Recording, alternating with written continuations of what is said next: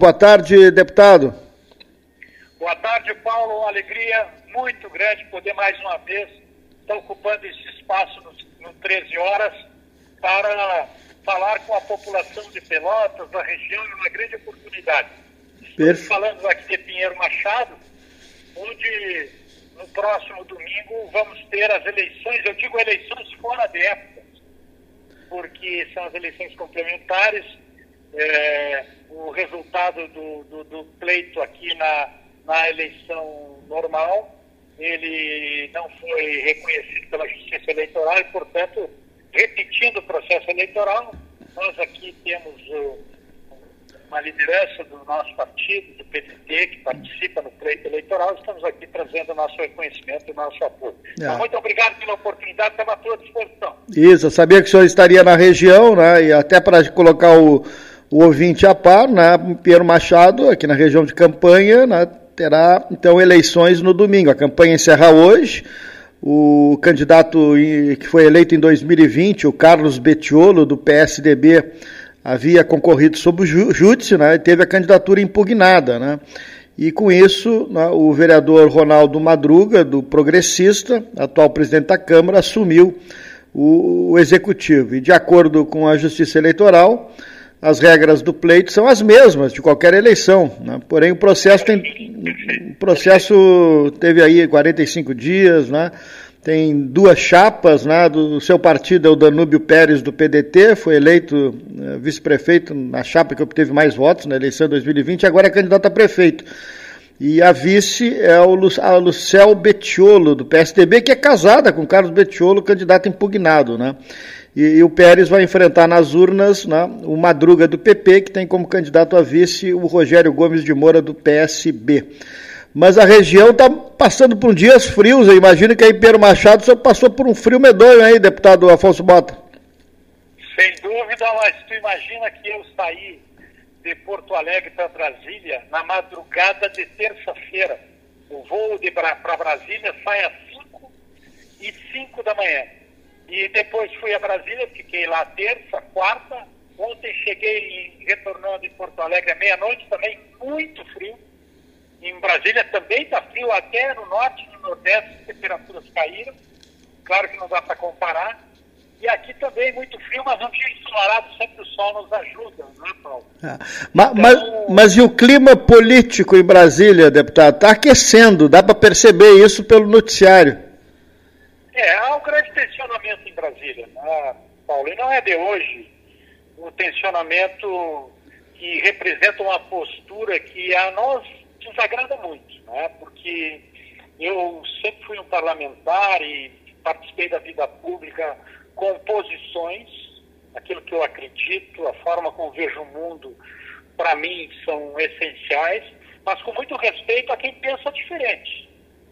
E exatamente essa, essa, essa diferença, ela é que pode é, constituir consensos. Essa diferença é que pode encontrar soluções para os graves desafios que nós enfrentamos no Brasil. Não só pela pandemia, que alcançou a todos, mas também pelas dificuldades econômicas, um número muito grande de pessoas desempregadas. Felizmente, aqui no Rio Grande do Sul, a atividade produtiva, a agricultura, a pecuária, é, deram um alento importante do ponto de vista econômico. Então, o Rio Grande do Sul, apesar também do, do desafio, do sofrimento, da, da perda da vida das pessoas, das dificuldades com a saúde pública, ainda teve esse alento. Mas, no geral, no país, imagina que o ano passado, o déficit primário, o governo é, é, encerrou o ano de 2020 com déficit primário de um trilhão. Então, nós todos né, temos a preocupação e o propósito de verificar, olha, como o Brasil do futuro, seja ele com a cor que for, com o governo que tiver, nós vamos precisar trabalhar para dar condições do país ter dinheiro para investimento, para estimular o emprego. Né? E, claro, essa disputa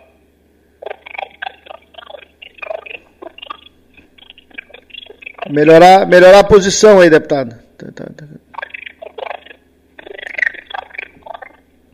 As dificuldade de realizar as reformas e é, as denúncias recíprocas permanentes, as acusações, né, lamentavelmente, lamentavelmente isso tem é, trazido um grande prejuízo para o país nesse momento e nós, claro, lá, dando prioridade para a pandemia, também querendo apreciar são importantes para o futuro do Brasil.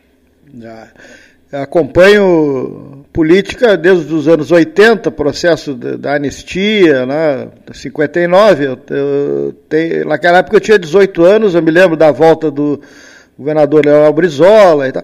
Eh, e o debate bastante né, eh, presente naqueles anos 80, final do período militar. Mas não me recordo de um, de um período de tanto acirramento como estamos vivendo hoje, de acusações, de, de até né, uma falta de, de, de, de, de sensibilidade, uma falta de educação em determinados momentos no, no, no debate, uma, uma, uma, inconsistência no debate político, né?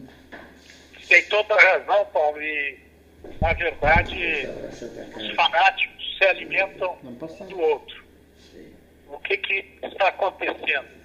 Aqueles que pensam de uma determinada maneira e defendem o governo alimentam os fanáticos, que são minoria, tá? E esses fanáticos estimulam um discurso de agressão, um discurso de diferença, um discurso de ódio.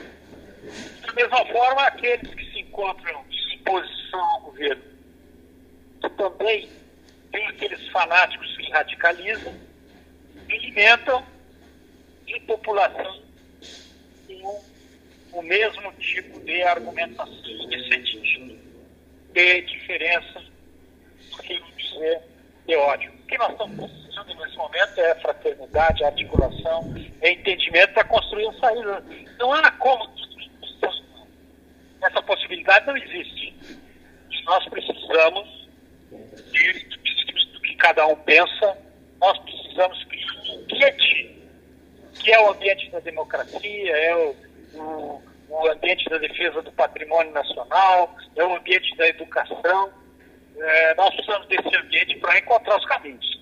Senão vai continuar tudo muito difícil.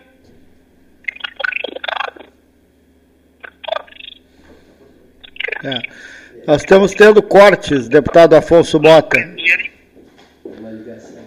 Precisa de segurança para empreenderem, daqueles que precisam dos empregos para a sobrevivência das suas famílias é fundamental que a gente recupere esse e esse desenvolvimento do Brasil.